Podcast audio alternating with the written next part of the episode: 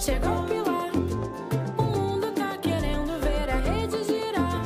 A gente tá querendo pelo mundo voar. Nessa telinha se teletransportar. Vamos brincar. Chegou o Pilar.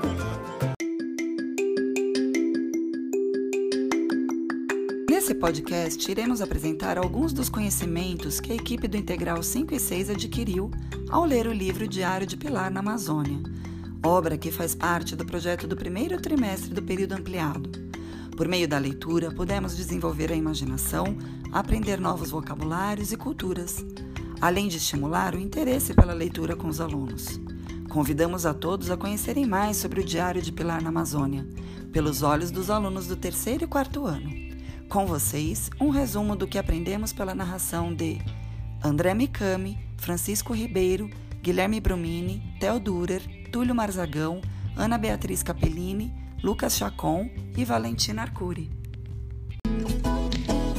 Pilar, pular, de um a outro para outro um lugar. Pilar, pular.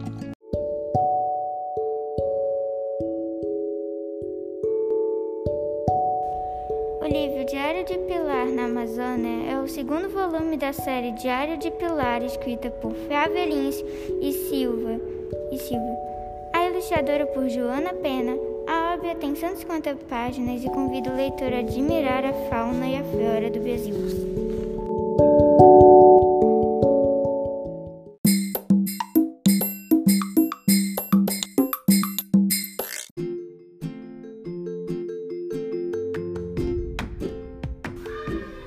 Ao todo são seis obras: Pilar na Grécia, Pilar na África, Pilar em Machu Picchu, Pilar em Egi- no Egito, Pilar na China e Pilar na Amazônia.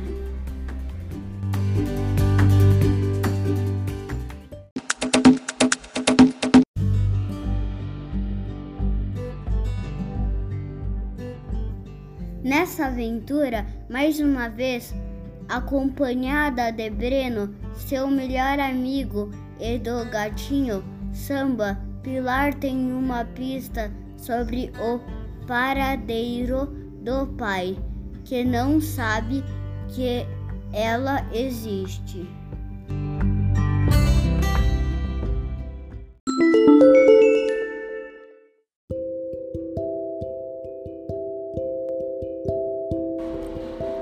Rede Mágica leva os três personagens até o norte do país, onde se vê dentro de um barco conhecido como Gaiola, navegando pelo Rio Negro.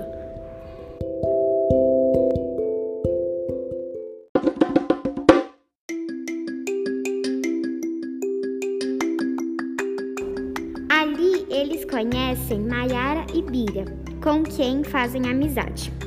O encontro dos rios Negro e Solimões, que juntos formam o rio Amazonas, deixa Pilar embarabatalhada, palavra inventada pela própria Pilar.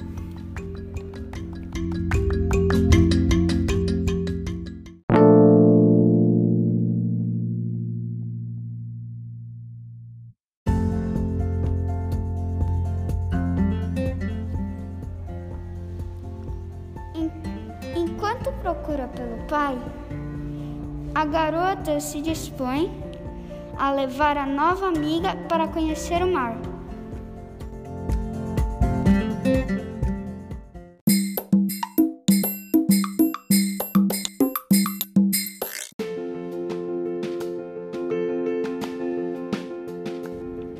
São apresentados a Pilar, neste passeio pela Amazônia, animais perigosos como onças e cobras, alimentos deliciosos que ela nunca havia experimentado, a sereia Yara, o defensor da mata curupira e o bichinho mais fofo do mundo, o quererê.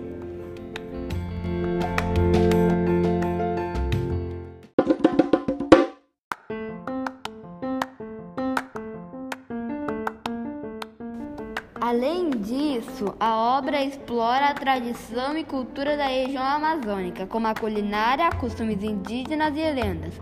Vale a pena embarcar com ela nessa aventura. Chegou Pilar, subi na